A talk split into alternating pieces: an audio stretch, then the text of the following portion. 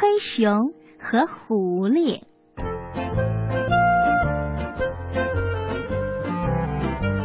黑熊推着一辆独轮车，在森林里边走边喊：“换鸡蛋，大米换鸡蛋。”哟，是黑熊呀！听见喊声，狐狸大娘从路边的木房子里钻出来。他拦住了独轮车，解开了车上的米袋子，看了看，说：“哦，好米呀！嘿，怎么换？哦，狐狸大娘，这袋子米呀，要换一筐鸡蛋。”黑熊回答：“好的，好的，你等着啊，我去取蛋来。”狐狸大婶说完，就钻进了木房子。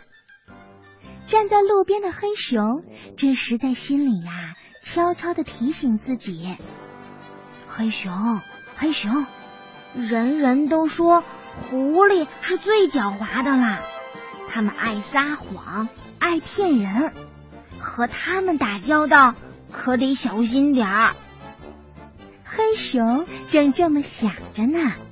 狐狸大婶儿就端来了一筐鸡蛋。黑熊一看，哦，这鸡蛋怎么有大有小啊？大的比香瓜还大，小的比核桃还小。没等黑熊开口，狐狸大婶就说了：“嘿，这大蛋嘛，是大鸡下的。”小蛋当然是小鸡下的喽，没啥奇怪的。熊挺不好意思的，他觉得可能是他知道的不多。哦哦，是没啥奇怪的。嗯，不过，不过什么？狐狸大婶瞪了黑熊一眼，说：“嘿，你这样子明显是不相信我，是不是啊？你认为我是骗子吗？”黑熊仔细一看，嗯，好像不太像骗子。他系着白围裙，穿着花红袄，脸上笑眯眯的，一点儿也不像坏人啊。好吧，那我换了。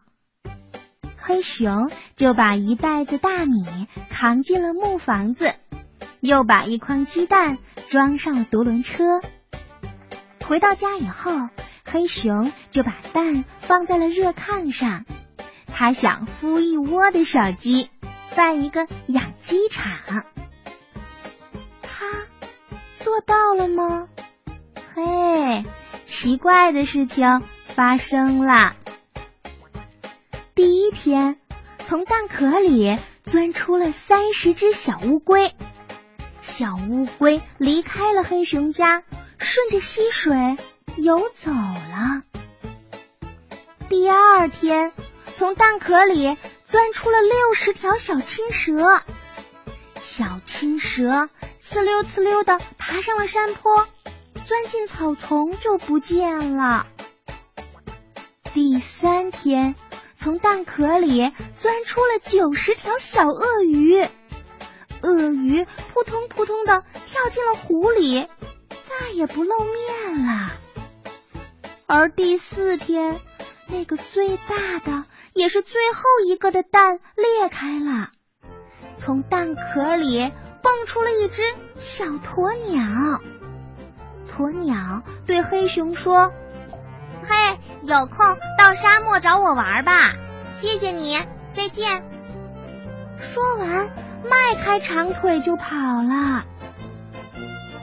望着满炕的空蛋壳，黑熊，唉，只能笑了。他自言自语的说：“哦，狐狸就是狐狸，太狡猾了，真拿你没办法。”